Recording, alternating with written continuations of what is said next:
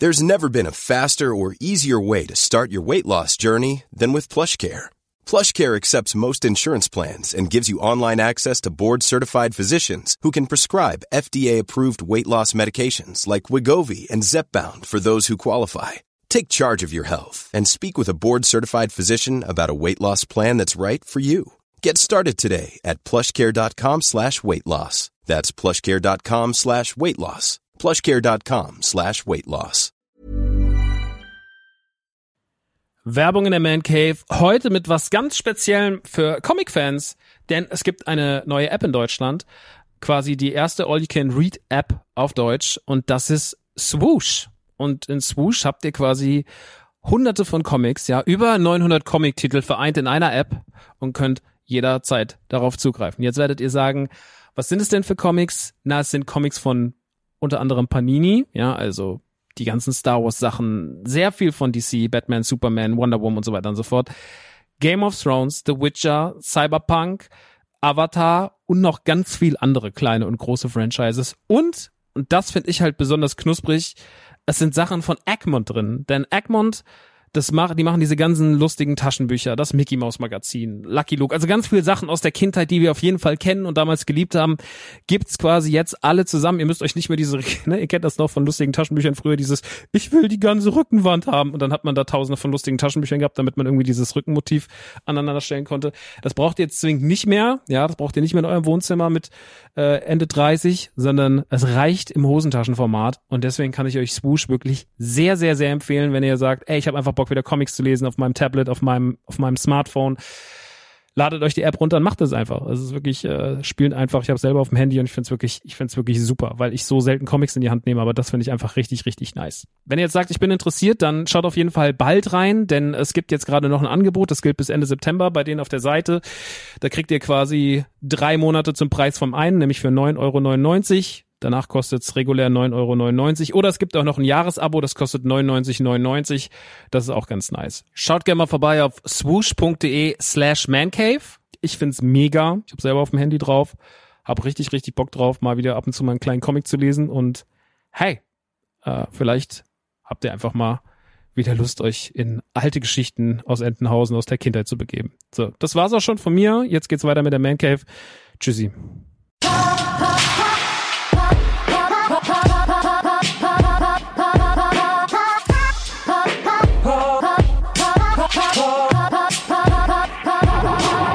Yo, ey yo, ey yo, ey yo, hier ist der Papa, ich bin wieder da. Ich habe tolle Themen im Gepäck. Wir reden über das neue Ghostbusters-Spiel, über Ghost Recon Breakpoint, über Yoka Laylee, über Indivisible und natürlich über den Joker, der gerade im Kino läuft. Aber jetzt erstmal Musik.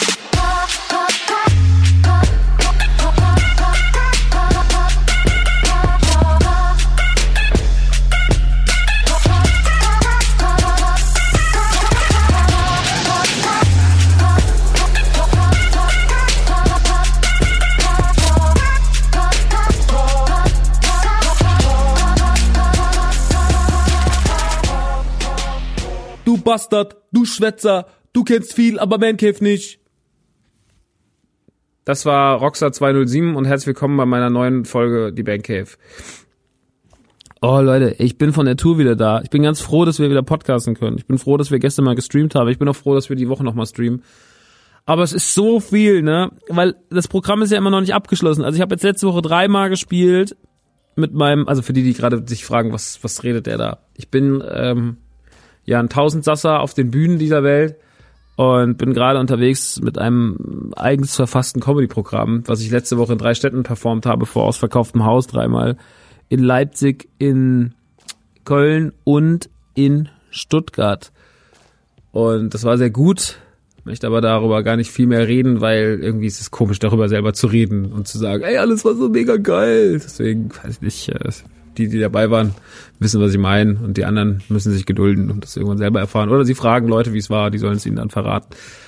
Ähm, genau, das war alles toll, aber jetzt geht die Tour nächste Woche erst weiter. Das heißt, es sind elf Off-Days. Da geht natürlich ein bisschen, also man muss sich ja vorstellen, man hat ja nicht die ganze Zeit den Text im Kopf, ne? Man macht, macht sich auch über andere Sachen Gedanken und da muss man sich irgendwie fragen, so, ey, wie ist denn das jetzt eigentlich? Und vielleicht verbessere ich auch noch was, weil ein, zwei Sachen konnten vielleicht noch besser sein und dann muss man erstmal runterfahren und da muss man sich so ein bisschen so seinen Rhythmus basteln und ich muss jetzt gerade echt lernen, irgendwie mich da mit so in so eine konzentrierte Fassung zu bringen. Es ist echt ein bisschen schwierig gerade, aber ähm, ich krieg das alles hin und nächste Woche Mittwoch geht's dann weiter. Also heute in einer Woche geht's dann weiter. Dann spielen wir nämlich noch Hamburg, Frankfurt und Berlin und dann ist auch erstmal Päuschen.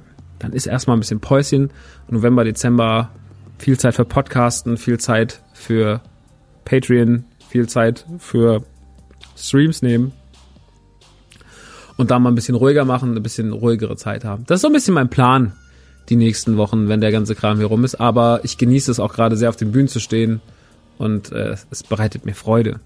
Aber es bereitet mir Freude zu podcasten. Vor allem bereitet es mir Freude zu podcasten, wenn so viel los ist auf dem Videospielmarkt wie aktuell es ist wirklich, wir könnten eigentlich jede Woche eine Ausgabe machen. Jetzt mussten wir sogar eine Woche länger alles rauszögern. Jetzt sind drei Wochen ins Land gegangen. Und natürlich, wenn dazwischen geprobt wird und ich die ganze Zeit irgendwie im Proberaum abhänge, dann muss man auch gucken, ja, wie viel Zeit ist denn eigentlich noch und was geht denn eigentlich noch? Und ja, und irgendwie muss man so den Kompromiss finden, wie man spielt, wie man was guckt, wie man was macht.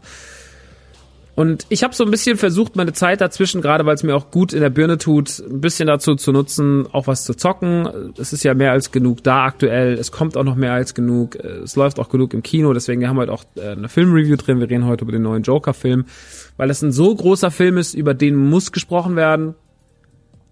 Äh, der macht gerade sehr, sehr viel. Ich habe den gestern sehen dürfen und äh, habe dazu natürlich auch eine Meinung ähm, eine sehr eine sehr vielschichtige Meinung, die Gutes und Schlechtes mit sich bringt. Ähm, dieses 10 von 10 abgefeiere, was gerade viele haben, das kann ich so nicht unterschreiben. Warum, versuche ich später zu begründen. Aber ich versuche auf die guten Sachen einzugehen, weil der Film natürlich eine Menge geiles Zeug bietet. so Und äh, das möchte ich gar nicht, möchte ich gar nicht schlecht reden. Das packe ich aber ganz ans Ende, ans Ende, weil dann kann ich auch noch einen kleinen Spoiler-Teil machen.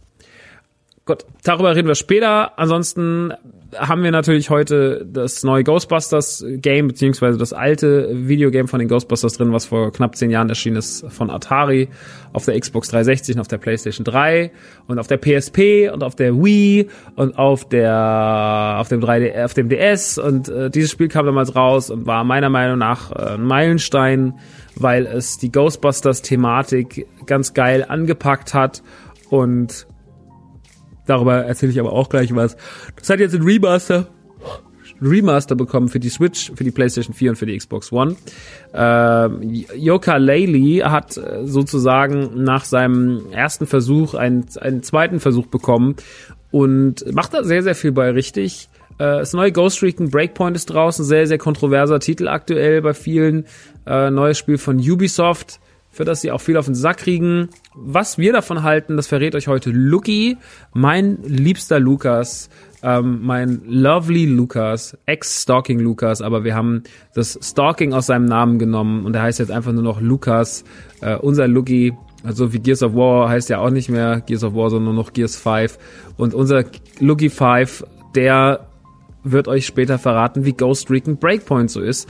Und wir haben auch noch einen schönen kleinen Titel mitgebracht, nämlich Indivisible. Den haben voll viele Leute wahrscheinlich in der Flut von Spielen nicht auf dem Schirm. Aber auch hier habe ich ein paar Tipps für euch, beziehungsweise einen kleinen Tipp für euch, den ihr euch vielleicht mal anschauen solltet. Bevor wir aber gleich zu den Reviews kommen, wir reden natürlich auch noch über die Switch Lite und wir reden über The Witcher 3, Dragon Quest 11 und Nino Kuni, aber nicht in einer Review, sondern einfach nur ganz kurz in einer Art, das ist rausgekommen, das ist erschienen Kategorie, denn äh, diese drei Titel gab's ja alle schon mal. Das sind ja alles keine neuen Spiele. The Witcher erschien 2015, Nino Kuni erschien damals für die PlayStation 3 und Dragon Quest 11 erschien letztes Jahr. Jetzt haben alle diese Spiele in den letzten Tagen, letzten Wochen einen Release auf der Switch bekommen. Nino Kuni erschien auf der PlayStation 4 und auf der Switch. Dragon Quest 11 kam für die Switch und The Witcher 3 kam für die Switch und alle drei Spiele sind in ihrem Genre Blockbuster. Alle drei Titel sind für sich unfassbar gute Spiele, über die wir schon, als sie damals erschienen sind, geredet haben. The Witcher 3 war damals ein riesen, riesen Thema, blieb es über Jahre hinweg. Eines der größten Rollenspiele, die es jemals gab, ein, ein Action-Rollenspiel mit Geralt von, von Riva, ein, ein, ein Ritter, der, der, oder Krieger, Krieger muss man sagen, Ritter nicht, der ähm, mit seinem Pferd Plötze durch die Gegend reitet und, und Abenteuer bestreitet. Unfassbar großartiges Spiel, unfassbar großes Spiel. Ähm, wahnsinnig filigran, wahnsinnig heftig im Aufbau, große Story, viele tolle Figuren, hat mich nie hundertprozentig gekriegt, weil es nicht komplett mein Setting ist. Ich bin nicht so ein Riesenfan von dieser ganzen Wälder und, und, und Burgennummer und Monster, sondern ich mag eigentlich eher sowas wie dann Cyberpunk äh, 2077, was das nächste erscheint. Das ist dann mehr mein Game von, von, von City Project Red. Also da freue ich mich noch ein bisschen mehr drauf, muss ich ehrlich sagen. Aber ich liebe das trotzdem für das, was ist, für das, was mit Leuten gemacht hat wie gutes Storywriting ist wie, und wie emotional es auch Ganze ist und wie gut auch Geralt ist. Und deswegen, für die, die Witcher nicht gespielt haben, The Witcher 3, jetzt habt ihr die Möglichkeit, ihr kleinen Switcher sozusagen, auf der Switch mit allem, was dazugehört. Die ganzen DLCs sind drin, es ist nochmal überarbeitet worden. Also es ist ein Riesenpaket und das kriegt ihr jetzt für einen äh, normalen Vollpreis für die Switch und das muss sich gegönnt werden, denn das ist einfach wirklich ein fantastisches Spiel für jeden, der das Genre mag. Die anderen beiden Spiele, Nino Kuni und Dragon Quest 11, sind ein bisschen eher auf einer Linie festzusetzen. Es sind rundenbasierte Rollenspiele, JRPGs, die mit einem wun wunderbaren, süßen Look daherkommen. Dragon Quest kommt aus dem Hause von Square Enix und Nino Kuni kommt aus dem Hause Bandai Namco. Nino Kuni ist zudem mitgemacht worden von Ghibli. Ghibli ist ja so das Geld als das japanische Disney, haben Filme zu verantworten wie Prinzessin Mononoke, wie Chihiros Reise ins Zauberland, wie Totoro, wie das wandelnde Schloss und so weiter und so fort. Ein Riesenkatalog an Filmen, sehr, sehr, sehr, sehr beliebt. Und die haben ihre Handschrift damit reingesetzt. Das ist ein Ghibli-Spiel mit Ghibli-Zwischensequenzen, mit einer extra für geschriebenen Geschichte. Es geht um eine tragische Geschichte von einem Jungen, der seine Mutter verliert und der in ein Zauberland gezogen wird, wo er gegen das Böse kämpfen soll, von einem, von einem Troll quasi, von einem, von einer, ist das ein Troll? Ja, so ein kleiner Typ mit so einem Ring, mit so einer Kerze durch die Nase, äh, mit einer, mit einer Lampe durch die Nase.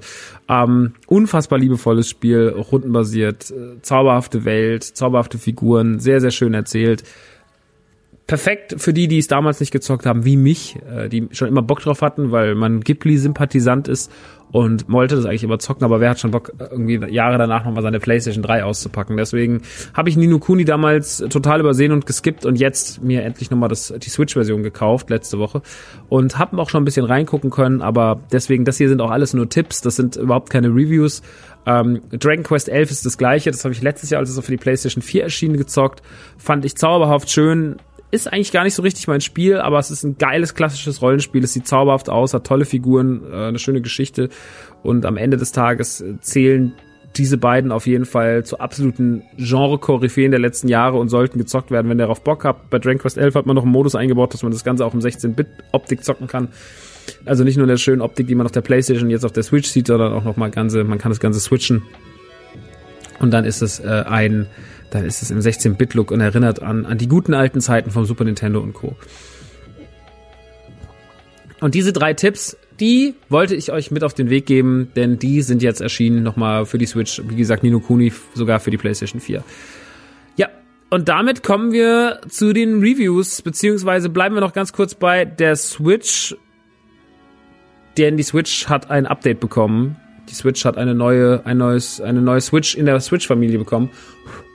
Die Switch hat jetzt eine Switch Lite Version, eine kleinere Version, eine handlichere Version, eine Handheld Version, die nicht mehr kompatibel ist mit der Station für den Fernseher, wo die Griffe auch nicht mehr abnehmbar sind, die in ihrer, ihrer Gänze limitierter ist als die eigentliche Switch, die dafür aber auch günstiger ist. Und die große Frage ist, lohnt sich die oder lohnt sich die? Und die Antworten dazu sind sehr, sehr einfach.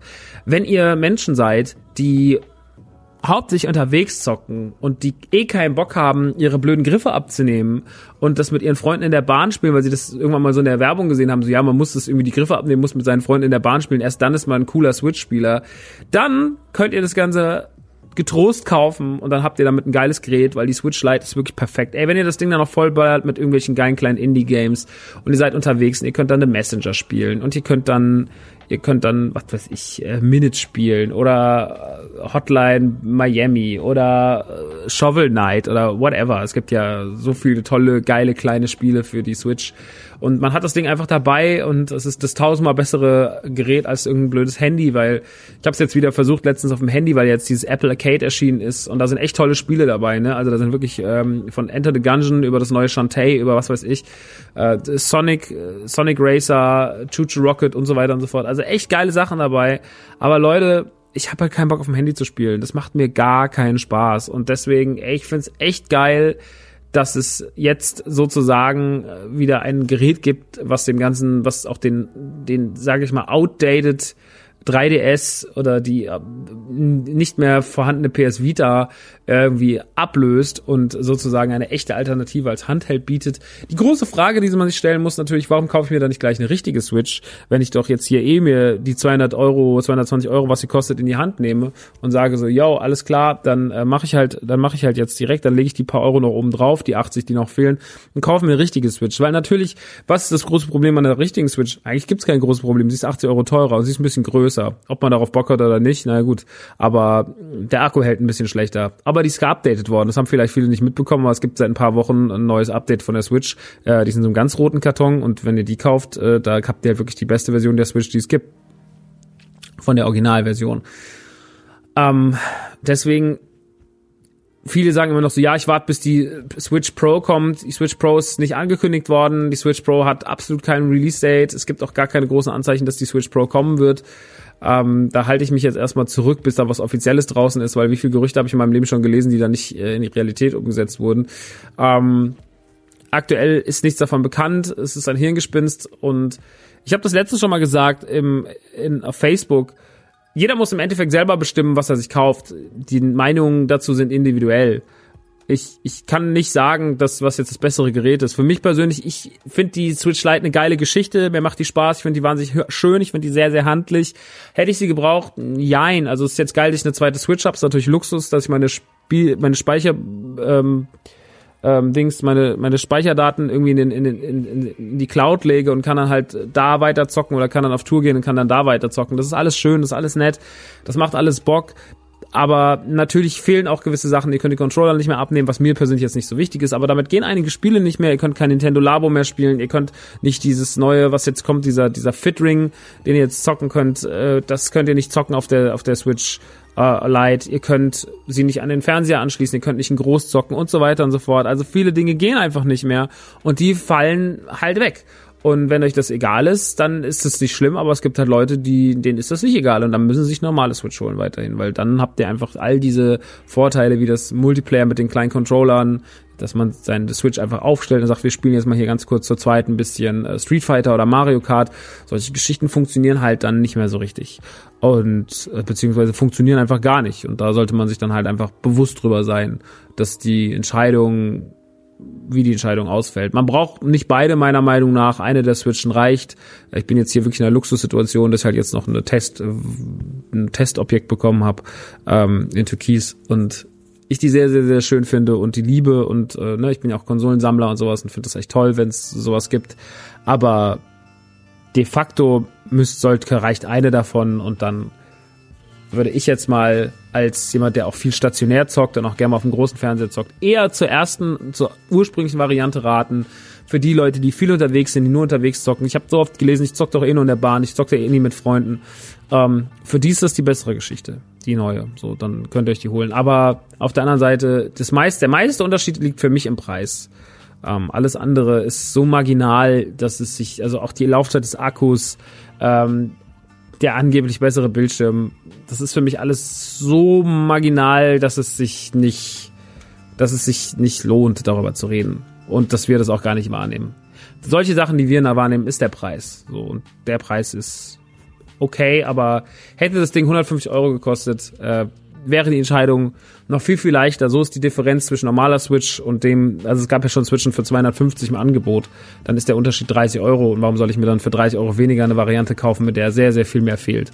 Ähm, deswegen von meiner Seite aus, so oder so empfehle ich die Switch aktuell eh als einfach eines der besten, schönsten Geräte für gute Videospielerlebnisse. Aber mit der alten Variante seid ihr vielleicht einen Ticken besser aufgehoben aus den genannten Gründen. Naja, so viel dazu. Jetzt kommen wir aber wirklich mal zu den richtigen Reviews. Und hier ist mal der Jingle. Also, was ich mich die ganze Zeit schon frage, Herr von und zu Münchhausen. Ja, was fragen Sie sich denn? Was fragen Sie sich denn? Ich frag mich, wie das Spiel ist. Ja, das wird er uns schon gleich sagen, der Fette. Jawohl. So, dann würde ich sagen, fangen wir mal an und wir fangen an mit einem Titel namens Indivisible. Wahrscheinlich heute auf der Liste einer der Titel, den ihr am wenigsten auf dem Schirm gehabt habt. Das ist gar nicht so verwunderlich, weil darüber nicht so viel nicht so viel bekannt war und ich auch den Titel nur ein paar Mal gesehen habe auf Bildern und war so, ja, das gucke ich mir mal an, wenn es rauskommt. Das sieht nämlich ganz gut aus. Irgendwie sieht es aus wie eine wilde Mischung aus Shantae, Child of Light, ähm, bisschen Metroidvania. Und eigentlich ist es ein Rollenspiel, ein rundenbasiertes Rollenspiel mit einem sehr eigensinnigen Kampfsystem, was sehr vereinfacht ist. Es ist ein sehr, sehr runtergebrochenes Kampfsystem und ihr spielt Anja oder Antje, Anja, ähm, die in so einem komischen Dorf am Anfang Training macht bei ihrem Vater und ihr Vater wird dann umgebracht. Und ich sag mal so, wenn ihr euch darüber aufregt, dass Matt Danny zu schnell Matt geworden ist äh, in Game of Thrones, dann hinterfragt nicht, wie Anja mit dem Mörder ihres Vaters verfährt, der eben noch den Vater abgeschlacht hat, aber jetzt auf einmal ist sie mit dem unterwegs und kämpft mit dem. Also die Geschichte ist so ein bisschen, bisschen, naja, also sie will dann halt, das Dorf wurde niedergemäht, sie will dann mit dem Typen, der dafür verantwortlich ist, der aber auch nur eine ausführende Hand des Königs ist, äh, will sie dann äh, den König, den Herrscher zur, zur Rede stellen und reist dann mit dem in den Palast und, und, und trifft immer mehr neue Figuren unterwegs und die schließen sich dann eurer Partie an. Und ihr habt irgendwann super viele Kämpfer, die ihr halt einfach die ganze Zeit austauschen könnt die verschiedene Eigenschaften mitbringen. Und es gehen halt immer wieder Kämpfe auf, die rundenbasiert sind, aber in denen ihr viel blocken müsst. Also es ist jetzt nicht nur ein reines Dastehen und Warten, dass die Zeit um ist, sondern ihr müsst blocken, ihr äh, könnt gewisse Moves ausführen, ihr müsst auch die Kämpfe einzeln ansteuern mit den jeweiligen Tasten. Also es ist sehr runtergebrochen, es ist sehr einfach. Es ist am Anfang noch sehr, sehr fordernd und verliert sich dann im Laufe des Spiels so ein bisschen. Es ist dann nicht mehr ganz so fordernd. Es bietet auch nicht genug Abwechslung, ehrlich gesagt. Also es ist ein sehr, sehr, sehr einfaches, runtergebrochenes Kampfsystem, ein sehr, sehr eigenes äh, RPG-Kampfsystem, äh, ähm, was trotzdem sehr viel Spaß macht und ähm, so kämpft ihr halt gegen sehr große, sehr schön designte Monster ähm, und dazwischen lauft ihr oder bewegt ihr euch wie in einem Metroidvania mit Eigenschaften, die immer weiter erweitert werden über eine Karte, in der ihr immer mehr entdecken könnt und könnt euch natürlich updaten. Ist, ihr könnt dann immer ähm, in so eine Art Traummenü gehen, an den Speicherschaltern. Da geht ihr dann auf so eine zweite Ebene, da sind alle eure Figuren. Da könnt ihr dann natürlich noch weitere Kräfte investieren, beziehungsweise könnt gucken, dass eure Energie oder eure, eure ähm, Magieleiste größer wird. Also so typische Kleinigkeiten. Aber es ist alles nicht so krass kompliziert. Also auch eure Fähigkeiten. Es ist lange, lange, lange, lange, lange, lange nicht so viel, es sind nicht so viele Optionen da, wie sie, wie man es aus Rollenspielen kennt, sondern es ist schon sehr, sehr, sehr vereinfacht, es ist schon sehr, sehr casual. Man merkt, dass es irgendwie schon fast arcadic mit dem Thema äh, Rollenspiel umgeht. Aber das macht nichts. Trotzdem macht es irgendwie Fun, weil es sehr, sehr schön aussieht. Es hat so einen Shantae-Look, es ist alles so gezeichnet. Die Welt ist zauberhaft schön gemacht. Und ähm, es ist irgendwie ein interessanter Genre-Mix, der schon seinen Fokus auf RPG liegt, aber nicht nur. Und sich in irgendwie ganz eigen spielt und ein bisschen individuell und ein schönes Spiel ist für zwischendurch, das irgendwie nicht so viele auf dem Schirm haben. Und ich persönlich muss sagen, dass es mich überrascht hat, dass es mir wahnsinnig viel Spaß gemacht hat, dass es mich nicht losgelassen hat, dass es mich manchmal auch frustriert hat, weil die Kampfszenen dann doch manchmal seltsam sind. Man muss ein bisschen reinkommen, gerade in dieses ganze Blocken, wie blockt man, wo blockt man. Ähm, das ist alles gar nicht so unwichtig, aber es ist schon ein sehr schönes Spiel für zwischendurch. Es ist nicht der große Blockbuster, der will es auch gar nicht sein. Es will nicht dieses Spiel sein. Dafür ist es zu nischig in seinem ganzen Umgang mit diesem Genre-Mix. Dafür ist es zu nischig in seiner Darstellung. Ähm, dafür ist es zu klein in sich. Aber es ist trotzdem eines der Spiele, die man sich mal anschauen sollte, weil es ganz viele Sachen ma macht, die ich mag. Und wo ich sage so, yo, da verbindet es Dinge, die gut zueinander passen. Und ich erwähne es hier, weil ich finde, dass es sehr wenig Erwähnung da draußen findet. Also äh, jetzt in Zeiten, wo jeder sich über Breakpoint aufregt oder auch lobende Worte über Yoka Laylee verliert, ähm, oder alle jetzt schon auf Call of Duty und warten und FIFA zocken, äh, vor allem oder das neue Fortnite-Level, geht natürlich sowas wie Indivisible ein bisschen unter und deswegen packe ich es auch hier hin. Aber ich habe gar nicht mehr dazu zu sagen. Es ist nicht so teuer, es kostet 29 Euro. Gibt es auch in einer Boxed-Version und ich kann es euch sehr, sehr, sehr, sehr empfehlen. Ich habe es jetzt auf Xbox One gespielt. Ich muss mal ganz kurz gucken, gibt es das eigentlich auch für die Switch? Ähm, das gibt's auf jeden Fall. Warte mal ganz kurz. Hört ein bisschen Musik. Indivisible gibt es auch für was gibt es? Ja, gibt's für Switch und gibt's für PlayStation 4 und gibt's für Xbox One.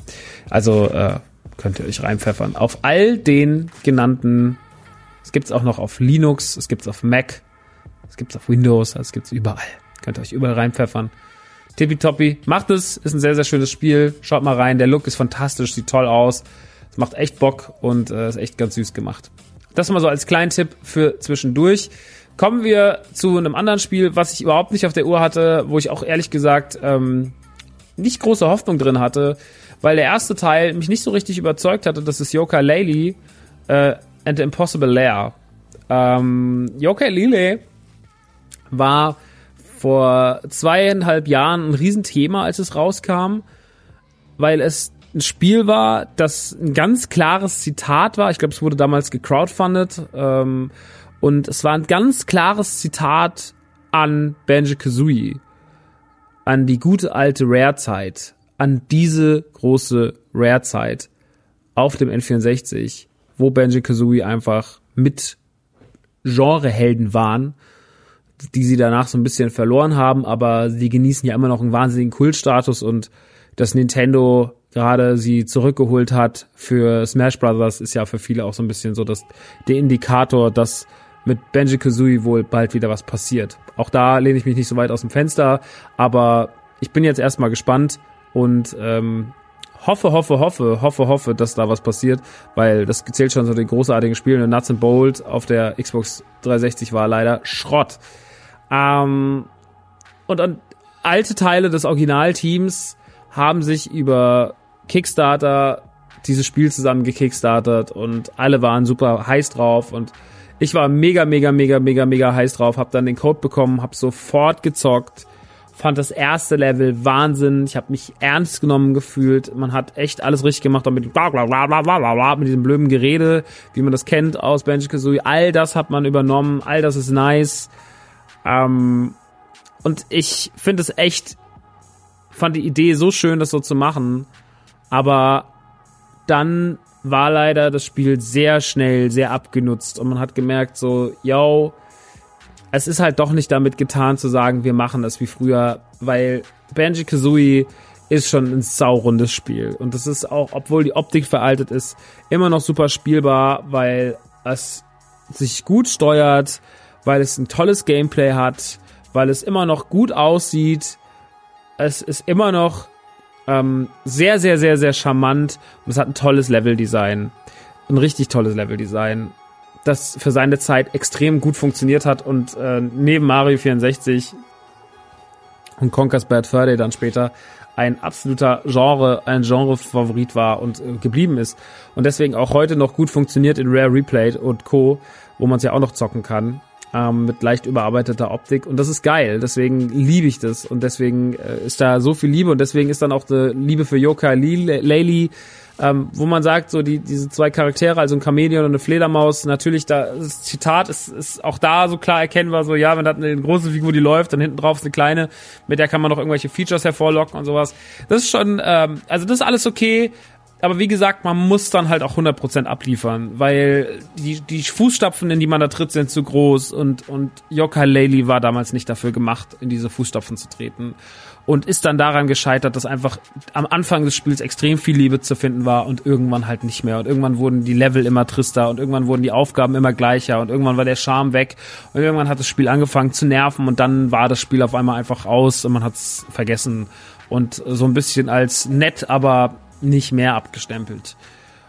Als dann Yoka Laylee and the Impossible Lair angekündigt wurde, ein Spiel, was die beiden Figuren nimmt, aber ein Plattformer ist eher, habe ich mir gedacht, ja, das könnte ein total richtiger Ansatz sein, weil diese beiden Figuren sind absolut dafür prädestiniert, mit ihnen weiterzumachen.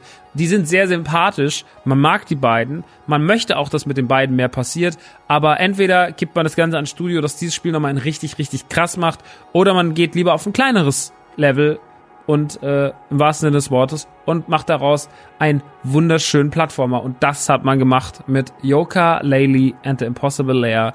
Denn das ist wirklich überraschend, überragend geworden. Das hat mich so kalt erwischt und mit purer Freude hat es mich kalt erwischt. Denn ich bin immer noch ein großer Freund des Plattformers, des Jump'n'Run-Genres. Und ähm, es ist so, der, der Böhne Bienenkönig Capital B der hat, äh, was hat er eigentlich gemacht? Ich habe keine Ahnung. Er hat wieder irgendwas, nee, er hat keine Prinzessin entführt, aber er hat irgendwie sich in einem Bunker verschanzt, in einem sehr, sehr schweren Level. Und in diesem Level, in diesem, in diesem, in diesem ähm, genannten Kerker, in dieser, diesem Dungeon, da kommt er noch nicht durch. Denn was ihr generell am Anfang des Spiels lernt, so es gibt so einen, so einen Schutzmantel, den ihr um euch legen könnt von der Bienenkönigin, den gibt ihr euch, aber dieser wird zerschlagen und ihr müsst euch diese Bienenteile nach und nach zurückholen, um diesen Schutzmantel aufrechtzuerhalten, weil dann kommt ihr besser durch das Level. Und eigentlich ist die Aufgabe dieses, also direkt am Anfang ist eigentlich das Endlevel und auf der Karte und ihr könnt da so oft rein, wie ihr wollt, ihr könnt es so oft versuchen, wie ihr möchtet, aber es ist halt wichtig, dass ihr dieses also ihr, ihr werdet es wahrscheinlich nicht beim ersten Versuch schaffen. Vielleicht gibt es auch Leute, die schaffen das, aber es ist halt super, super schwierig und von dem Zeitpunkt an müsst ihr halt in verschiedene Level rein. Ihr lauft über so eine Oberkarte und dann müsst ihr in verschiedene Bücher rein, geht dann die Kapitel rein und müsst dann dort Münzen einsammeln. Ihr müsst dort Federn einsammeln.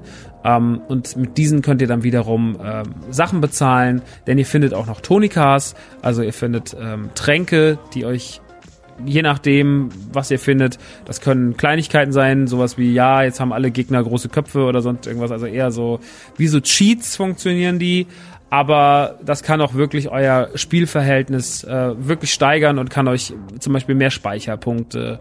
Wenn ihr mal äh, Laylee verliert, also die Fledermaus sich von den Schultern weicht, dann könnt ihr irgendwie, dann fliegt sie länger rum, dass ihr wieder einsammeln könnt und so weiter und so fort. Also ihre eure Fähigkeit im Spiel, das ist wie alles wie kleine Cheats, die aber euch im Endeffekt damit bestrafen, dass euch zum Beispiel, wenn ihr jetzt zu viel äh, auf, von diesen Tonikas. Ihr könnt immer drei Stück einsetzen gleichzeitig. Ich habe dann so die Möglichkeit, okay, aktiviert die, diese Tonikas, äh, kauft die, ähm, oder Toniken, sagt man das? Wir sagen jetzt Tränke mal lieber, bevor es grammatikalisch wieder in die, in die Hölle geht.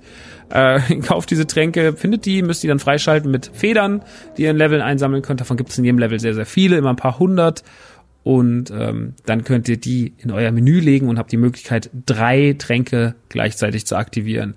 Und was ihr dann davon wählt, ist, ist, ist euch überlassen. Ihr findet nach und nach viele Tränke. Ich habe jetzt auch schon eine ganze Hand voll von dem Zeug. Manche davon sind nutzvoll, manche davon sind nutzlos, das sind einfach nette Gags. Ähm, das könnt ihr selber entscheiden. Je nachdem, was ihr einsetzt, werden euch dann halt, also ihr werdet bestraft, wenn ihr natürlich euch durch drei Tränke, die euch extrem helfen, besser durch die Welt zu kommen, dann äh, werden euch aber dafür Federn abgezogen, beziehungsweise ihr kriegt dann ein, Minus, ihr kriegt dann Minus, zum Beispiel, ich hatte schon 50 Prozent werden mir dann abgezogen. Das heißt, wenn ihr 300 Federn einsammelt, kriegt ihr am Ende des Tages nur 150 ähm, weil die euch dann am Ende einfach abgerechnet werden, so weil sie sagen, so, ja, ihr habt ja auch unsere Hilfe in Anspruch genommen, also her damit. Und dann seht ihr auch nicht mehr. Ähm, das ist natürlich ein bisschen, das macht natürlich das Spiel für euch länger, weil ihr dann auch öfter in die Leveln müsst. Ihr müsst dann immer mehr Federn einsammeln, weil die Federn braucht ihr. Ihr braucht die Federn, um, um diese Tränke freizuschalten. Ihr braucht die aber auch, um euch gewisse Sachen auf der Oberkarte freizuschalten. Wenn auf auch der Oberkarte passiert viel, es ist nicht nur eine Welt, über die ihr drüber lauft, sondern auch hier habt ihr eine, ist wie ein eigenes großes Level, ähm, in dem überall ständig irgendwelche Geheimwege aufgehen, ihr Figuren trefft. Und dann passiert auch noch was anderes Tolles, denn in jedem Level gibt es im Endeffekt die Möglichkeit oder in vielen Leveln gibt es die Möglichkeit, dass es zwei Varianten des Levels gibt. Zum Beispiel gibt es ähm, in einem Trakt, also das das erste, was ihr dann so erfahrt, wo ihr, wo ihr dann lernt, ähm, dass das Level in zwei Varianten existiert. Und zwar werft ihr dann eine Eisbombe auf das Buch und dann ist das Level gefroren. Und dann könnt ihr nochmal rein und könnt das ganze Level nochmal in gefroren spielen. Und davon gibt's immer wieder was. Es gibt in einem Level da so einen Honigtopf, der spuckt dann drauf. Da könnt ihr in die normale Variante oder in diese komische Honigvariante. In einer wird Wasser reingespült, dann ist es ein Wasserlevel. Und ähm, die Level sind dann aber so individuell neu gestaltet, dass ihr das gar nicht merkt. Also das ist jetzt nicht, fühlt sich nicht an wie äh, billiges Backtracking und sagen so, yo, wir gehen da jetzt nochmal zurück und geben den Leuten nochmal das Level, sondern das ist wirklich, das ist wirklich, ähm, da steckt ganz viel dahinter. Das macht das Spiel wahnsinnig vielschichtig und ähm, lässt euch aus Yoka Laylee ein wirklich tollen Plattformer machen, der ganz schön knifflig ist teilweise, der sich anfühlt wie eine sehr gute Mischung aus Rayman Legends und Donkey Kong Country, was zwei wahnsinnig große Referenzen sind, weil das zwei der besten Plattformer sind, die es je gab. Donkey Kong Country oder auch die Donkey Kong Spiele auf der Switch, die, die letzten Jahre rausgekommen sind, beziehungsweise auf der Wii U und auf der Wii, Donkey Kong Tropical Freeze und sowas. Ähm, das sind schon richtig, richtige krasse Genre Giganten, das sind Genre Monster. Und äh, dass man denen sozusagen ein Zitat baut, äh, das ist schon ganz schön stark. Aber die können das. Äh, die können sich das erlauben und äh, machen daraus wirklich ein, ein wahnsinnig, wahnsinnig gutes Spiel. Und ähm, ich bin ganz überrascht und ganz hin und weg davon, dass man diese beiden Figuren jetzt endlich zurückgeholt hat ähm, und ihnen das Spiel gegeben hat, was sie verdienen, weil es sind wahnsinnig charmante Figuren.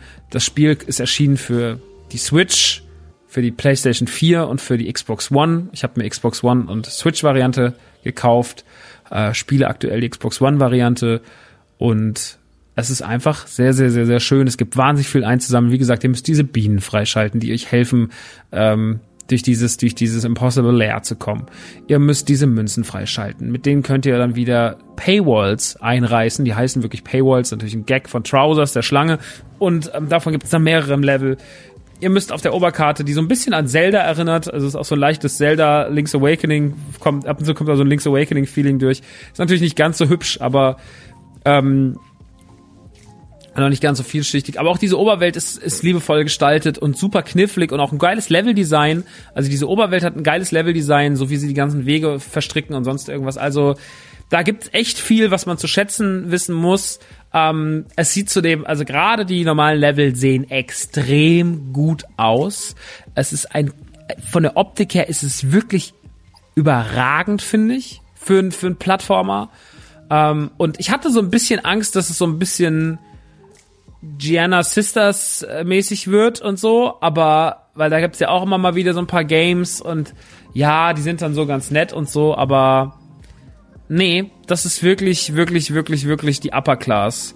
Äh, und ich kann euch das sehr empfehlen. Sehr, sehr, sehr empfehlen, was ihr da seht. Das ist ein tolles Spiel.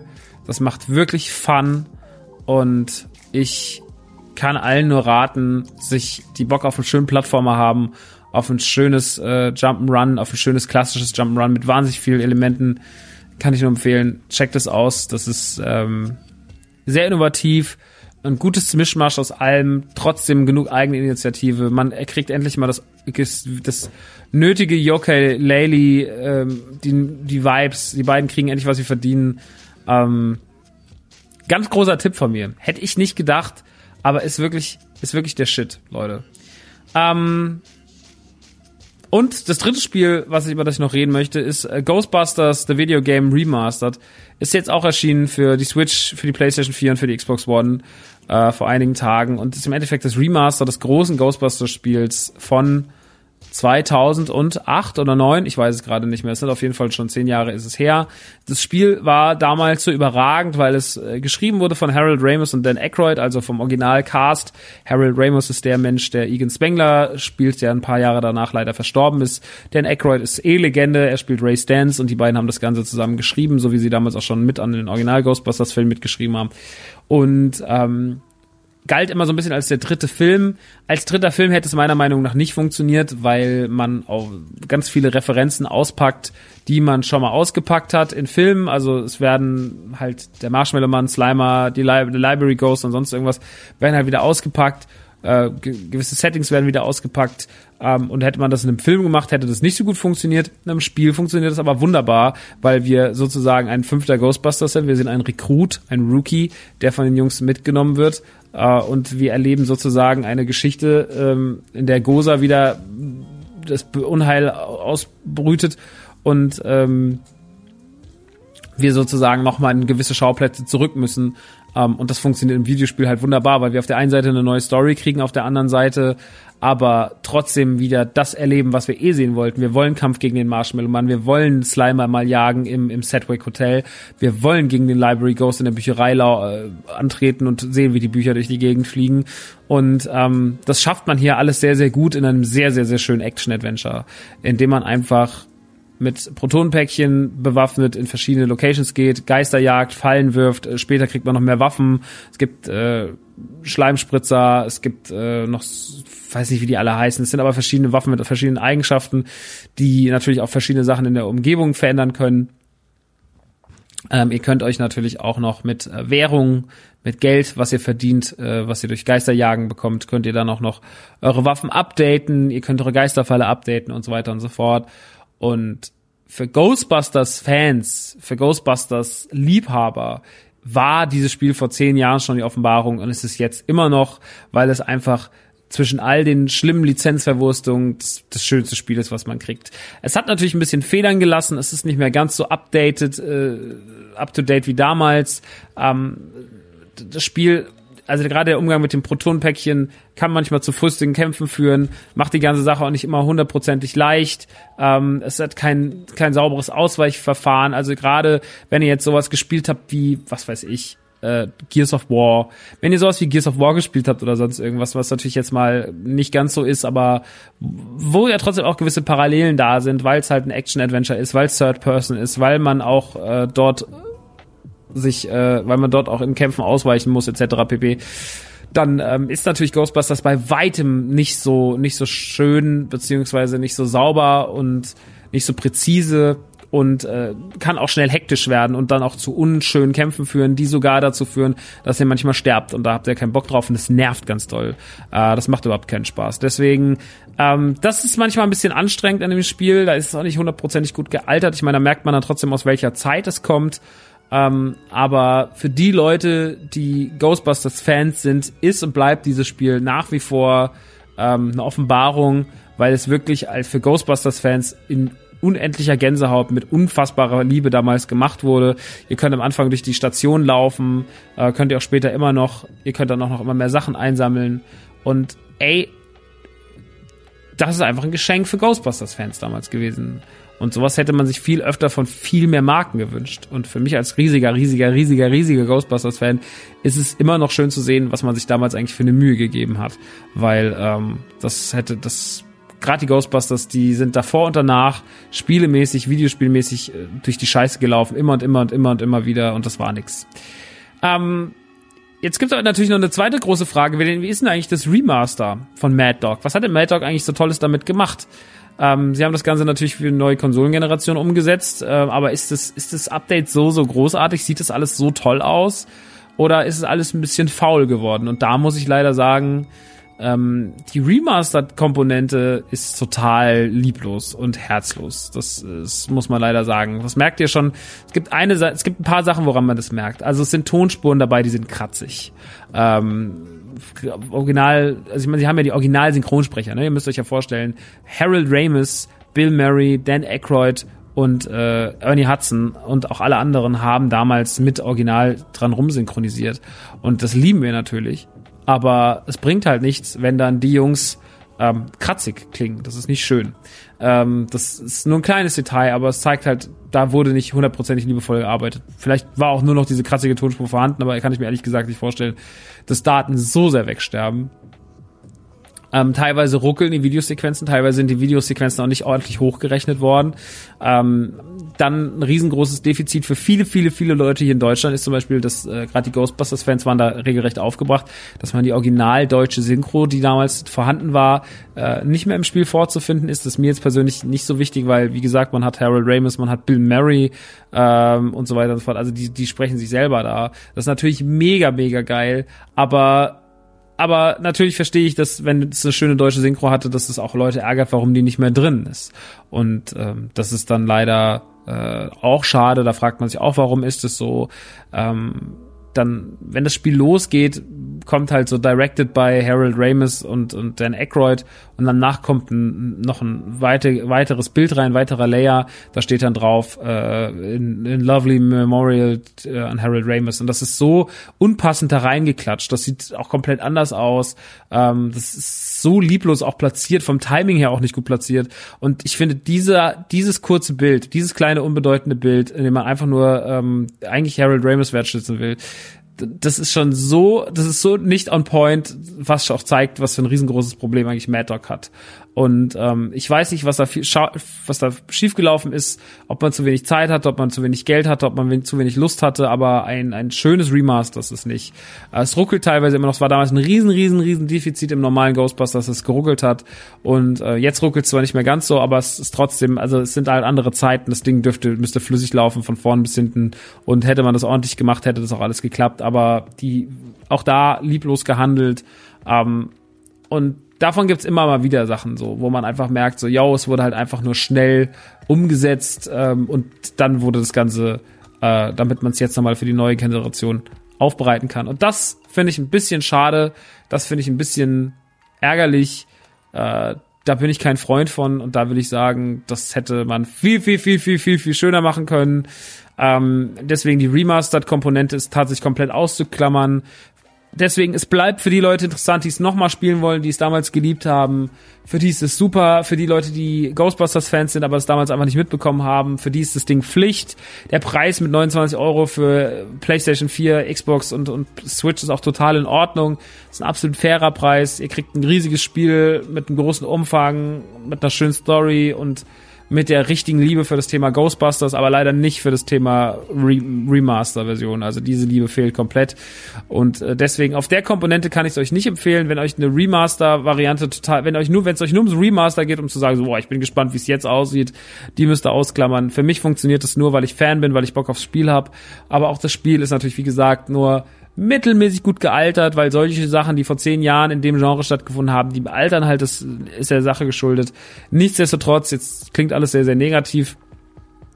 Am Ende des Tages kann ich aber sagen, Ghostbusters, der Videogame Remastered, funktioniert auch im Jahre 2019 noch für Hardcore-Fans sehr, sehr, sehr, sehr gut und für alle anderen auch, die Liebe für die Ghostbusters haben, für die, die einfach nur Bock auf ein gutes Third-Person-Spiel haben, aber denen die Ghostbusters egal sind, weiß ich nicht, wie gut das ist. Dann ist es wahrscheinlich nur Mittelmaß, aber ich glaube, dafür ist es auch nicht gemacht. Und deswegen, ähm, klammern wir mal die Lieblosigkeit von Mad Dog aus und bleiben da, wo wir bleiben müssen, nämlich beim Spiel. Und da haben wir immer noch ein schönes, tolles Spiel, was auch zehn Jahre später noch Spaß macht. Deswegen gönnt euch, wenn ihr Bock habt auf die Ghostbusters. Und jetzt kommen wir zu meinem, zu meiner großen Liebe, dem Lucky. Und der Lucky erzählt euch was zu Ghost Recon Breakpoint. Hey Leute, hier ist Lukas und Max hat äh, die Review zu Ghost Recon Breakpoint an mich äh, outgesourced, könnte man sagen. Und ich habe jetzt äh, knapp vier Stunden gespielt, äh, würde es also eher mal ein reingeschaut äh, als ein wirklich durchgespielt bezeichnen. Ähm, werde euch aber trotzdem versuchen, so in zwei, drei Minuten kurz das Wichtigste mitzugeben. Informationen zum Vorgänger Ghost Recon Wildlands habe ich gekauft zur E3, weil da irgendwie so ein gigantischer Sale war und seitdem mal locker 20, 30 Stunden reingebuddert äh, was für mich und Gaming relativ viel Zeit ist. Ähm, was einfach daran lag, dass der NPC-Squad echt gut funktioniert hat und dass das ein gutes Spiel war, um einfach mal, ich sag mal, in zwei Stunden irgendwie ein Gebiet frei zu spielen oder eine Questreihe abzuschließen.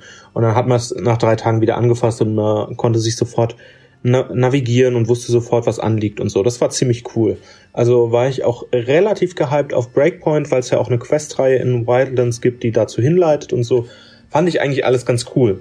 Dementsprechend glücklich war ich dann, dass ich es jetzt so schnell spielen konnte, auch wenn ich ein bisschen Angst hatte wegen den Reviews. Und äh, die Reviews sind schon alle nicht so falsch. Also obwohl ich den ersten Teil echt mochte, enttäuscht mich der bisher sehr, was verschiedene Gründe hat. Story ist, sag ich mal, relativ unerheblich. Ihr seid ein Elitesoldat, der auf der Insel Aurora ist. Da ist praktisch Apple auf Steroiden unterwegs, die sich diese Insel vereinnahmt haben und Drohnen und KI baut und alles.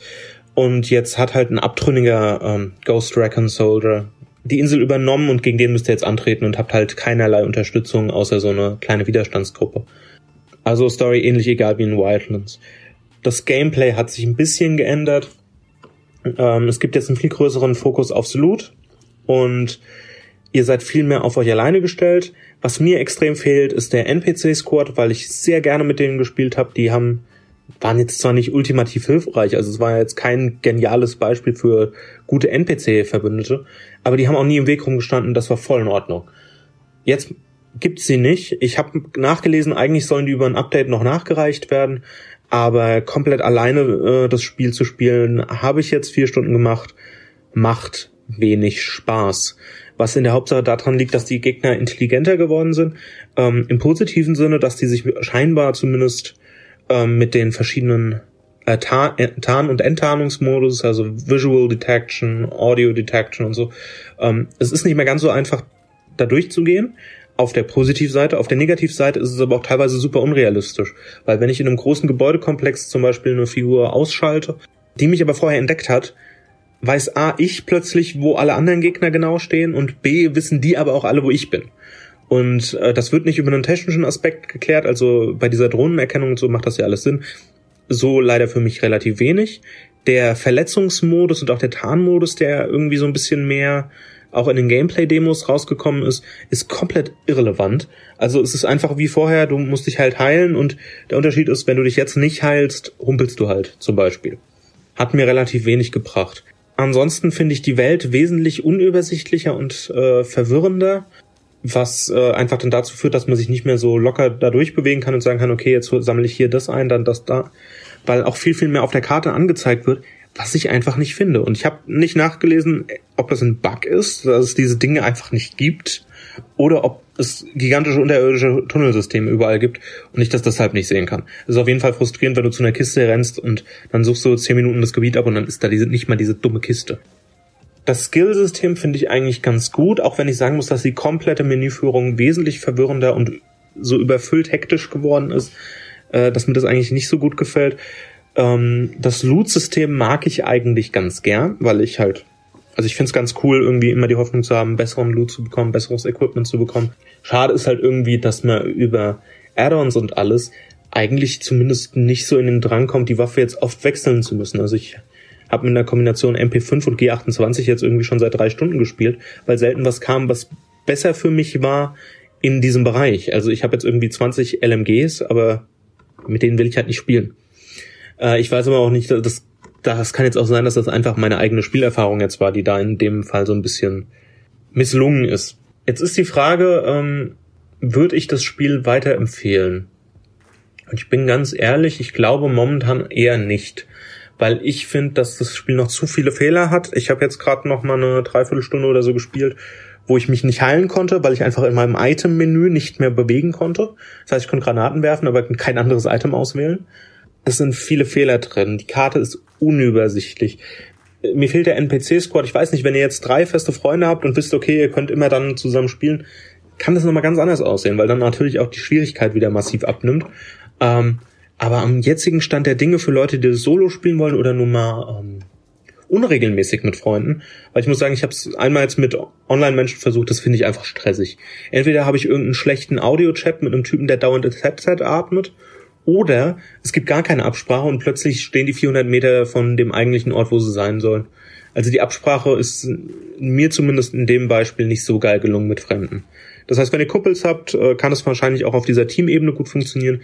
Wenn ihr alleine unterwegs seid, finde ich es echt frustrierend. Also sowohl wegen der Welt, wegen der Fehler, als auch wegen des teilweise nicht nachvollziehbaren Schwierigkeitsgrads, weil ich dann in einem Missionsgebiet der Anfängermission trotzdem plötzlich auf diese Elite-Gegner getroffen bin, die mich natürlich einfach knallhart wegrasiert haben und so. Also das Spiel ist Stand jetzt unfassbar frustrierend. Ich glaube, das könnte ein guter Tipp sein, einfach noch ein bisschen zu warten, bis Content-Updates reinkommen, bis Bugfixes kommen und so. Und sich das vielleicht in einem halben, dreiviertel Jahr nochmal anzuschauen, wenn es dann auch wesentlich günstiger ist. Weil als Vollpreistitel, gerade wegen dieser ganzen Gold, Premium, Elite-Geschichte äh, und wegen der Möglichkeit, gefühlt alles Ingame nochmal zu kaufen, würde ich jetzt erstmal davon abraten. Ich hoffe, das hat euch was gebracht. Ich hoffe, die Audioqualität war okay, weil ich habe festgestellt, als nachdem ich zugesagt habe, ich habe gar kein Mikro. Also zumindest gerade nicht hier. Äh, daher hoffe ich, das war in Ordnung. Ich habe es auch jetzt erst gesagt, in der Hoffnung, dass ihr es vorher nicht gehört habt, dass es euch nicht aufgefallen ist. Wenn nicht, waren bestimmt auch einfach meine tollen Editing-Skills und die tollen Editing-Skills von Max. Ich danke mich dafür, dass ihr mir jetzt hier einspielermäßig zugehört habt ähm, und ja, wünsche euch einfach noch eine gute Zeit. Ciao.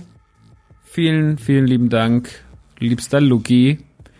Und jetzt reden wir mal über was nicht im Videospielsektor passiert ist, sondern wir reden jetzt mal über einen Film. Das ist eine Ausnahme, aber wir müssen das machen. Denn dieser Film ist gerade sehr, sehr wichtig. Es ist gerade die wichtigste Comic-Verfilmung, äh, die es gibt. Ähm, nach Avengers Endgame, was natürlich eine ganz andere Kategorie ist. Ähm, DC hat endlich mal wieder was gemacht, worüber es sich zu reden lohnt. Also die letzten Jahre ja eher düster waren. Ähm, ich will jetzt gar nicht über so Sachen wie Shazam oder, oder auch äh, Wonder Woman lästern, aber das waren halt auch alles nur mittelmäßige Filme, die über die man einfach nur froh war, dass sie nicht so schlecht waren wie der Rest. Ähm, nicht so schlecht wie Justice League oder Suicide Squad. Also das sind ja wirklich einfach ähm, Filme, wo ich immer noch nicht so ganz verstehe, warum Menschen sagen, das war wirklich toll. Ähm, der Joker ist ein riesengroßes Thema, ist wahnsinnig polarisierend, die Presse ist voll mit boah, ey, Leute geht aus dem Kino raus, weil es so schlimm ist und und äh, das ist so ein Schocker und und die Gewalterstellung ist so krass und sowas und meine Mutter hat mich auf diesen Film angesprochen und generell sprechen mich auf diesen Film super viele Menschen an, die nicht genreaffin sind. Die alle wollen den sehen, alle sind aufgebracht, was ist denn das und sowas. Und ich habe schon nach dem, was ich so gehört habe von Leuten, die ihn schon vor mir gesehen hatten, in Pressevorführungen und so, ne, man unterhält sich ja auch. Äh, Dominik Porschen Kumpel von mir war da auch ein wichtiger Anlaufpunkt auf seinem Twitter und so, wo ich mir schon dachte, ja, ich muss mich, glaube ich, selber davon überzeugen, was sich hinter dem Joker verbirgt, weil diese, mein bester Freund oder einer meiner allerbesten Freunde, der Osman, der twitterte dann irgendwie so 10 von 10 und auch äh, bei uns in der Community Shoutouts an Hetzen. Hetzen, Digga. Ähm, da war auch so, ja, ey, 10 von 10 und sowas. Und äh, ich war dann so, ja, ich will jetzt auch wissen, was sich dahinter verbirgt. Ist es 10 von 10 oder was ist denn der Joker? Und ähm, ganz kurz, bevor wir gleich zu einem sehr, sehr großen Urteil kommen, weil ich habe da eine sehr, sehr breite Meinung drüber, die nicht nur irgendwie einen Punkt zulässt. Äh, wir haben ja gestern Abend schon kurz im Stream drüber geredet, aber ich will mich da gar nicht, da ist man ja dann auch irgendwie, will man ja eigentlich was anderes reden und deswegen ist man wieder so kleine und seiner Meinung.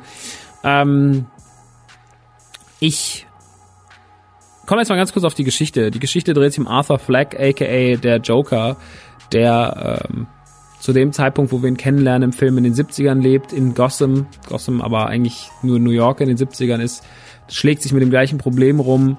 Ähm, die Stadt ist rattenverseucht, weil der Müll auf den Straßen lagert. Die haben die Stadt nicht im Griff. Es gibt Armut, es gibt Aufstände. Die Reichen immer reicher, die Armen immer ärmer. Und äh, diese nimmt man immer so wahr in den, in den, im Radio und in den Gesprächen, äh, dass es anscheinend in Gotham gerade brodelt. Und der Joker, beziehungsweise Arthur Fleck, ist einfach nur ein armer, dürrer Mann mit einer, mit einem geistigen Defizit, der zudem noch unter einer Krankheit leidet, in der, einer psychischen Krankheit, er lacht, er muss immer lachen, aber will gar nicht lachen. Und ähm, er ist, er ist einfach nur ein armer Kauz, der eigentlich von allen gemobbt wird, von allen nicht gemocht wird, alle sind unfreundlich zu ihm, er ist unglücklich, er entwickelt dadurch Gewaltfantasien, ähm, pflegt seine Mutter, die er liebt. Seine Mutter redet immer davon, dass sie zu Thomas Wayne will. Sie hätte früher für Thomas Wayne gearbeitet und sie muss dringend und dringend, dringend zurück. Und Thomas Wayne wäre der, wär der krasseste, ähm, keine Ahnung. Und man merkt halt, dass sie auch spinnt, dass sie auch verrückt ist. Sie sitzt nur noch in der Wohnung, guckt Fernsehen und man verfällt immer wieder in so Wahnvorstellungen von Arthur, in denen man halt merkt, yo, äh, er, er, ähm, er ist halt verrückt, er zieht sich in Traumwelten zurück, in Traumvorstellungen, wie sein Leben verlaufen könnte. Und der Film spielt uns da auch immer wieder Streiche, indem wir uns halt in Szenarien sehen, wo wir nicht wissen, ist das jetzt eigentlich Realität oder ist das in seiner Vorstellung, seiner Einbildung so? Und das ist ein Problem, was ich auch, oder Erzählstruktur, die sich bis zum Ende durchzieht. Ähm, und dann passiert etwas. Und zwar, eine Frau wird bedroht vor seinen Augen von drei Yuppies, die sie sexuell, was heißt sexuell belästigen, aber die sie halt in der Bahn ganz schlimm angehen und sie auf sie losgehen und als er dann dazwischen geht, attackieren sie halt ihn. Das sind halt so drei Yuppies, so Wall Street Arschlöcher. Und er tötet die in der Bahn, flieht und das ist sein großer Moment, wo ihm klar wird, was passiert hier eigentlich. Und draußen auf den Straßen herrschen Unruhen und diese Unruhen begrüßen diesen Anschlag auf die drei, auf die drei jungen Männer, auf die drei Yuppies. Sie verurteilen ihn nicht, sondern er wird als Held gefeiert. Und von dem Zeitpunkt an nimmt der Film seine ganz eigene Kurve. Und da würde ich den Spoiler, bevor wir jetzt wirklich zu sehr in den Spoiler-Talk kommen, weil so sind wir noch in der ersten halben Stunde des Films. Und äh, hier würde ich dann auch den Schlussstrich ziehen und dann noch mal gleich in einem Spoiler-Talk dazu kommen. Ähm, dieser Film ist, hat zwei Ebenen, auf denen man den bewerten muss. Und ich hoffe, ich, ich will mit, ich will mit meiner Review keinem auf den Schlips treten, weil, verstehen wir uns nicht falsch. Ich finde den Film gut. Ich finde den Film sogar sehr gut. Ähm, ich muss nur gerade sagen, dass ich mich ein bisschen gegen diese ganzen 10 von 10 Riesenurteile wäre, weil man ein paar Sachen beachten muss und ein paar Sachen davon auch nicht ungefährlich sind. Gerade nach letzter Woche.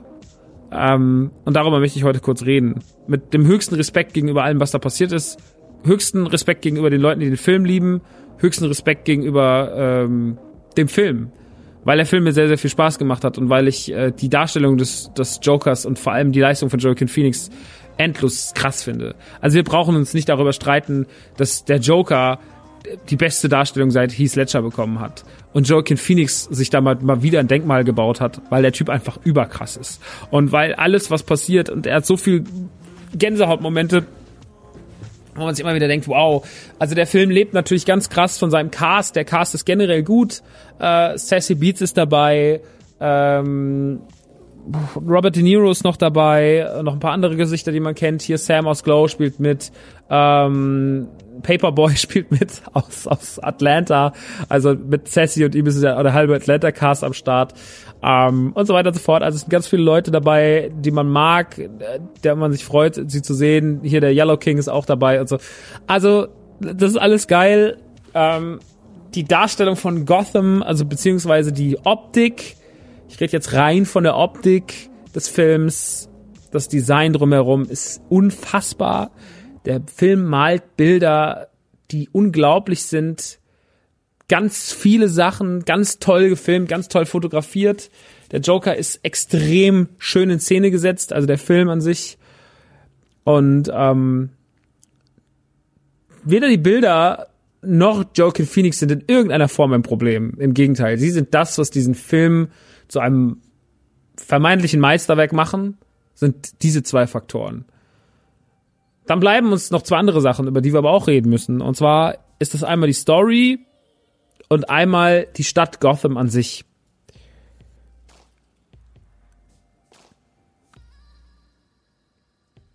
Gotham an sich, oder nee, bleiben wir kurz bei der Story. Die Story, die Story ist okay die Story ist ja ein bisschen das, was wir erwarten. Und in dem Moment, wo der Film losgeht und wir gewisse Figuren sehen und gewisse Szenarien sehen, mir war da nicht jetzt so, oh, mir war klar, was passiert, aber ich habe so gewusst, okay, wahrscheinlich gehen sie diesen Weg. Und diesen Weg sind sie halt gegangen. Was nicht schlimm ist, weil es ist eine Origin-Story. Wir wissen eh, wo die Reise hingeht. Ähm, wir wissen, dass der Typ am Ende ein böses Arschloch ist. Und verrückt und durchgeknallt. Die Frage ist nur, wie ist er da hingekommen? Und darauf wird uns wahrscheinlich vieles nicht überraschen, aber wir werden es trotzdem gerne schauen. Ähm, das mag ich an dem Film, dass er das tut ähm, und die Story ist für mich kein riesengroßes äh, Manko, sondern es ist einfach so, ja, es ist eine nette, nette Geschichte für die, die den nötigen Platz einräumt, dass Joaquin Phoenix sich austoben kann. Und das ist alles super. Für mich hat der Film eigentlich nur ein riesiges Problem, aber das ist ein Problem, es ist trotzdem im Jahre 2019 nicht unerheblich. Und zwar ist es Gotham. Wir lernen Gotham sehr, sehr schnell kennen als die Stadt, die unfassbare Probleme hat. Ähm, wir hören im Radio von, von Rattenplagen, wir, dass die Stadt brodelt. Aber wir erleben halt nicht, dass diese Stadt so brodelt. Wir erleben nicht, dass diese Stadt mehr Probleme hat als andere Städte. Dafür habe ich zu viele Städte gesehen, dass dass Menschen sagen so, ja, also das ist einfach äh, super schlimm, was da alles passiert und sowas. Ja, aber wir kriegen es nicht zu spüren. Ähm, ich muss den Vergleich zu Dark Knight ziehen, weil Dark Knight immer wusste, wie seine Stadt funktioniert und in Dark Knight hat man wirklich die ganze Zeit im Kino gesessen und hatte das Gefühl, diese Stadt kocht. An allen Ecken und Enden dieser Stadt kocht es. Ähm, und das dazu reichen ein paar Bilder, dazu paar, reichen ein paar Sounds, dazu reichen ein paar Aussagen. Und diese Sachen haben hier gefehlt. Da hätte man im Joker noch besser drauf eingehen können, weil das ist jetzt erstmal nur so, das ist nur mal ein Detail, aber dieses Detail ist ganz, ganz wichtig für eine Sache. Und zwar der Umschwung oder die, der Meinungsumschwung der Bürger in Gotham. Der ist meiner Meinung nach nicht dadurch gerechtfertigt durch das, was man mitbekommt dass sie anfangen, einen Mörder als ihren neuen König zu feiern, dafür fehlen mir die Gründe. klar ist es so dieses, ist es diese Wut und ähm, diese Wut erleben wir ja auch gerade in anderen Hinsichten. Aber mein Problem ist, dass diese Wut nicht kritisch betrachtet wird in diesem Film. Wir sehen diesen Film und sind so, ja, also für mich ist, ähm, für mich ist es, also wir gehen ja nicht raus und sagen, yo, der Joker, ähm, traurige Figur, aber schon ein krasses Arschloch. Dann man geht auch so ein bisschen raus mit dem Gefühl so, ja, schon so ein heimlicher Held.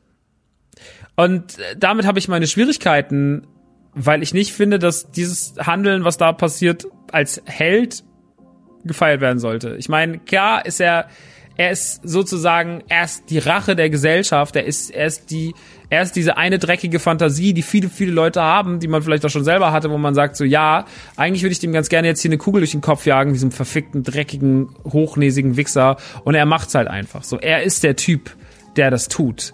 Äh, und, und seine Figur lebt davon. Ähm, aber diese Wut der Stadt und warum die Stadt so wütend ist und warum sie so schnell auf seine Seite kommt, das kommt mir zu wenig durch. Und das ist mir ein bisschen zu, das ist mir zu gewagt. Das ist mir zu gewagt im Jahre 2019. Das gibt mir zu viel Space für, für äh, komische Typen, ähm, die also ich will nicht, dass irgendwelche Arschlöcher daraus ihre Rechtfertigung zu ziehen, um zu sagen so, ja, ich bin auch ein Außenseiter und ich bin auch von der Gesellschaft gequält worden und deswegen äh, fange ich jetzt an durchzudrehen. Das sollte nicht das Gefühl sein, dass Leute komische Außenseiter und absurde Typen aus diesem Film mitnehmen können. Das mag jetzt vielleicht viel interpretiert sein, aber ich meine, wir haben jetzt letzte Woche wieder so einen schlimmen Vorfall gehabt, äh, wo wir wirklich nur äh, einer, einer festen Holztür ist es zu, zu schulden, dass nicht mehr passiert ist. Ähm, und und ähm, solche Leute sollten nicht durch sowas bepfeffert werden und nicht da drauf gucken und sagen so, ja, ich kann auch so ein cooler Held sein wie der Joker, weil der Joker ist kein Held. Der Joker ist ein Arschloch, ähm, egal ob sein psychischer Zustand schlimm ist oder nicht. Und dieses komische Befeuern der Stadt, das reicht mir einfach nicht. Und in der Hinsicht halte ich den Film für im kleinen Maße gefährlich, vor allem wenn das jetzt so ein großes Massenphänomen ist. Ähm, damit habe ich ein bisschen meine Schwierigkeiten, wie man so ein bisschen mit dem Film zu Ende geht. Das macht mir so ein bisschen nicht Sorgen, das wäre zu hochtrabend, das wäre zu moralisch auch jetzt zu sehr. Ich will auch gar nicht in diese so, ja, also ich habe jetzt hier so eine krass moralische Meinung und die werde ich jetzt mal hier vertreten, weil, wow, hört mir mal zu, ich habe total die geile Meinung. Gar nicht, überhaupt nicht. Darum geht's mir nicht. Ich finde nur irgendwie so, gerade nach letzter Woche bin ich so ein bisschen so, ey, hört auf, sowas noch so abzuglorifizieren und irgendwelchen, irgendwelchen kaputten Arschlöchern noch das Gefühl zu geben, dass es vielleicht irgendwas im Ansatz richtig wäre, was sie da machen. So ist es nicht, ist nicht richtig. Und äh, der Joker ist kein cooler Typ. Punkt. Und damit habe ich so ein bisschen mein, damit habe ich so ein bisschen mein Problem. Und wie gesagt mit dieser Stadt, mit diesem so, yo, du bist jetzt unser Held, weil hier ist alles total. Also was, was ist denn euer Problem? Weil euer Müll auf der Straße liegt, könnt ihr das vielleicht irgendwie besser begründen? Ähm, das hat Dark Knight meiner Meinung nach besser geschafft. Diese wütende Stadt, dieses, dieses dreckige, dieses kaputte, das Gotham hat da einfach irgendwie besser funktioniert. Ähm, und damit habe ich so ein bisschen, das ist meine Kritik an dem Film und da sehe ich so meinen kritischen Ansatz, warum der Joker hätte besser sein können.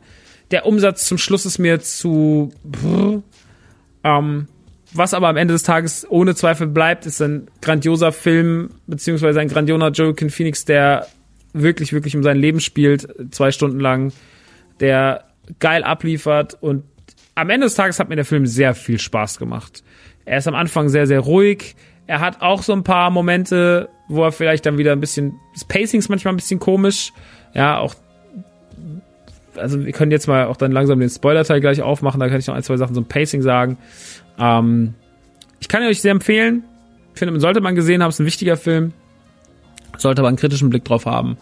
Ähm, und man sollte wirklich sich überlegen, ob man mit dem Gefühl diesen Film abschließen sollte, mit dem er rausgeht. Und zwar einen gefährlichen Mann als Helden zu, äh, zu glorifizieren. Und ähm, das in Zeiten wie, weil der Typ ist so nah an der Realität. Jetzt werdet ihr sagen, ja, es gab ja schon viele, viele Joker und viele, viele böse Helden, aber der Typ ist so, das ist, ich glaube, das ist einer der fühlbarsten Bösewichte, die es jemals gab, weil er so nah an euch ist, an uns ist. Er ist so nah in der Mitte der Gesellschaft als Bösewicht. Er ist nicht irgendein Superschurke mit Multimillionen und äh, er ist auch nicht der Joker aus den aus den Tim Burton Filmen. Er ist kein Oswald Cobblepot aus den Batman Filmen. Er ist nicht mehr überzeichnet. Er ist keine Comicfigur mehr. Er ist ein Mensch. Er ist ein Mensch aus unserer Gesellschaft quasi. Und das macht die ganze Sache so eigenartig gefährlich und so eigenartig düster und deswegen auch so eigenartig beklemmt und deswegen finden den auch gerade richtig, richtig viele Leute richtig geil. Und ich finde ihn auch gut, aber ich sage, wir müssen ihn in gewisser Weise mit, mit einer kleinen Vorsicht betrachten, ähm, ohne die Moralkeule zu weit ausholen zu schwingen. Aber ähm, wir sind nicht mehr in einer typischen Comic-Verfilmung. Wir sind hier auch nicht mehr in Dark Knight. Wir sehen hier keine Stadt mehr, die überzeichnet ist. Wir haben kein großes, buntes Gotham mehr, sondern dieses Gotham ist einfach New York äh, aus den New York aus den 70ern, was damals wirklich so gebrodelt hat. Wahrscheinlich noch mehr spürbar gebrodelt hat als jetzt im Film. Und das sind alles für mich Dinge, die dieser Film ähm, nicht hundertprozentig richtig macht und deswegen habe ich, einen kritisch, hab ich einen kritischen Blick drauf. Das ist mein, in Anführungsstrichen, Problem und deswegen kann ich dem keine 10 von 10 geben und auch keine 9 von 10 und vielleicht auch keine 8 von 10. Vielleicht gebe ich ihm deswegen 7 von 10. Äh, das ist mein kleines bescheidenes Urteil zum Joker. Ich komme noch ganz kurz in den Spoiler-Teil, ähm, um da nochmal vielleicht ein bisschen meine Aussagen zu untermauern. Ähm, die Szene, wie schnell er da sich dazu entscheidet, seine Mutter umzubringen, aufgrund der Akten. Hm, ich weiß noch nicht, wie ich das finden soll. Was ich geil fand, war das unzuverlässige Erzählen, was angewendet wird. Zum Beispiel die ganze Geschichte mit Sassy Beats, ähm, dass man sich am Anfang die ganze Zeit fragt, ja, sind die jetzt zusammen? Warum hängt die denn jetzt die ganze Zeit mit dem ab? Und irgendwann checkt man so, ja, okay, alles klar. Äh, also nicht, dass es nicht auch vorhersehbar war, dass das passiert, aber ähm, klar, man checkt halt irgendwann, yo, ähm, am besten funktioniert der Joker immer dann, wenn er alleine ist, finde ich, wenn er hinter dem Vorhang steht, bevor er rausgeht bei Murphy in die Show. Äh, das finde ich eine grandiose Szene, ähm, wie er sich das alles vorstellt, wie er das übt im Zimmer. Die Szene mit dem Zwerg, wo er den, wo er den dicken großen Typen, diesen Murray, nee, wer ist der nochmal? Weiß nicht mehr. Diesen großen Typen, der ihm die Knarre verkauft hat, wenn er den umbringt äh, und der Zwerg dann aus der Wohnung will, wo der, wo der Film auf einmal auch so eine geile Komik bekommt. Ähm, also versteht mich wirklich nicht falsch. Der Film hat wahnsinnig großartige Momente und auch die Schlussszene, wenn er dann am Ende Murphy einfach in die Fresse schießt, das ist wirklich, äh, das ist bahnbrechend. Und da finde ich, hätte der Film auch enden können mit diesem, ähm, wir, wir fahren dann raus, man sieht ja dann auf den Monitoren, was alles passiert und ähm, dann denkt man ja eigentlich auch, der Film ist zu Ende. Und dann hätte auch zu Ende sein können, aber dann kommt ja noch die, wir fahren durch die Stadt, er wird verhaftet, Szene. Ähm, er wird dann irgendwie von den Leuten gerettet. Ähm, auch hier ist ja dann wieder der Interpretationsfreiraum. Ist es unzuverlässiges Erzählen? Also verarscht uns der Film? Wird er gar nicht gerettet? Wird er gar nicht so wie Jesus in den Himmel gehievt? Ähm, ne, da kann man sich ja auch fragen, bringt er die Frau am Ende wirklich um oder war vielleicht alles nur sogar geträumt? Das möchte ich aber auf jeden Fall nicht, weil das wäre so ein furchtbares Lost-Ende irgendwie. Ähm, also da lässt natürlich viel Freiraum für Interpretationen. Gerade am Schluss lässt er das zu. Ähm, aber ich, äh, ja, da kann man dann noch, das kann man dann alles für sich interpretieren. Äh, meine Kritik habe ich geäußert, ähm, was ich für ein Problem damit habe wie gesagt, die nicht ganz spürbare Bedrohung der Stadt und dann gepaart mit diesem, das Abfeiern eines, eines Wahnsinnigen ähm, und das sich dann auch überträgt auf das, über, auf unsere Realität, auf uns jetzt hier, die jetzt alle den Joker abfeiern und sagen so, ja, er ist das Krasseste und sonst irgendwas. Ähm, damit muss man einfach vorsichtig sein. Das kann nämlich auch so ein, zwei böse Gedanken wecken und das wollen wir nicht. Ähm, Trotzdem ein sehr, sehr guter Film und das Beste, was DC in den letzten Jahren passiert ist. Darüber müssen wir uns gar nicht streiten. Ähm, es gibt so viele Szenen, die ich liebe. Ich mag auch den ganzen ruhigen Einstieg. Ich finde, wenn er da alleine sitzt mit seinem, mit seinem ekelhaften Rücken und alles und sitzt dann in dieser Kabine und guckt diese Knarre an oder wenn er da bei ihr auf der Couch sitzt äh, und nicht weiß, was man jetzt eigentlich, was man jetzt eigentlich zu erwarten hat. Ähm, ey, so viel gute Szenen, so gut fotografiert, so gut gefilmt, so gut in Szene gesetzt. Joaquin Phoenix spielt die ganze Zeit um sein Leben und ey, dafür habe ich so viel Liebe, ne? Also ich saß da drin und habe ein paar Mal echt mir so in den Sessel gekrallt und war so, wow, ähm, das ist einfach nur, das ist einfach nur irre alles. Und ich werde mir den auch nochmal angucken, ähm, weil er mir wirklich gut gefallen hat, aber äh, ich musste diesen kritischen Blick äh, nochmal loswerden. Und ähm, ohne ihn in eine Ecke zu stellen, zu sagen, das ist der beste Film aller Zeiten oder der ist scheiße. Das ist er nicht. Der ist kein Scheißfilm. Auf gar keinen Fall. Das ist ein sehr, sehr, sehr guter Film. Ähm, deswegen, ich kann auch verstehen, wenn Leute rausgehen und sagen, neun von zehn. Aber ich bin eher bei der acht. Ich bin eher bei der sieben bis acht. Und äh, ich denke, da kann ich mich einpendeln. Gut, das äh, soll es zum Joker gewesen sein. Und jetzt würde ich sagen, machen wir auch ein Häkchen dran für heute. Ähm, nächste Woche geht's nochmal auf Tour. Wir sehen uns am Sonntag im Stream mit dem Mega Drive Mini. Dann können wir darüber nochmal sprechen. Das ist jetzt nämlich erschienen. Äh, das ist jetzt diesen Sonntag am, was ist das für ein Datum? Pff, schon wieder vergessen. Ja, 20. Äh, müsste 20. sein, kann es sein? 20. müsste sein, ne? 20. Genau, wir sind jetzt am 20. nochmal im Stream um 14 Uhr auf twitch.tv slash themancave. Ihr könnt äh, euer Geld bei Patreon lassen, patreon.com slash themancave und diesen Podcast hier supporten mit drei, sechs oder zwölf Dollar. Mehr gibt's da nicht. Äh, Sondercontent äh, gibt's noch nicht. Könnte man aber jetzt mal bald drüber nachdenken, ob man da vielleicht mal was macht. Ähm, ansonsten kriegt ihr Zugang für, zum Discord und ihr kriegt diese Folgen auch im Early Access. Äh, ansonsten habe ich dem nichts mehr hinzuzufügen. Das war die Main Cave für heute. Wir hören uns in zwei, zweieinhalb Wochen wieder, dann mit Ausgabe 12 und dann sind wahrscheinlich wieder bis dahin 5000 Spiele erschienen und äh, ja, was das alles sein wird, erzähle ich euch dann. Jetzt aber erstmal einen wunderschönen Feierabend. Äh, wenn ihr noch mehr über den Joker hören wollt, unsere Review von Christian und mir im Autokino erscheint nächsten Monat bei Im Autokino, dem Podcast für Filme und Serien und unfassbar viel Schwachsinn. Bis dann, ich wünsche euch einen tollen Tag. Ciao.